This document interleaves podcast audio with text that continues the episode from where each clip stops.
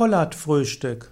Kollatfrühstück ist eine sehr gesunde Weise, seinen Tag zu beginnen. Natürlich zuerst sollte man meditieren und Yoga-Übungen machen und dann kann man ein kleines Frühstück zu sich nehmen, das voller Prana, voller Lebensenergie ist. Und Kollat empfahl, dass man einen Getreidebrei morgens zu sich nimmt. Ein kleines, aber feines Frühstück. Das geht so. Am Abend wird man, malt man pro Person drei Esslöffel Getreidekörner und zwar sehr grob. Und das vermischt man mit der gleichen Menge Wasser.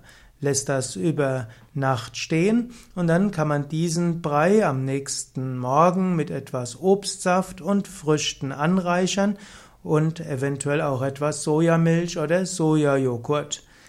Indem man diesen Frischkornbrei mit etwas Obst zu sich nimmt, kann das neue Vitalität geben und es ist eine leichte Weise und energetisierende Weise, den Tag zu beginnen.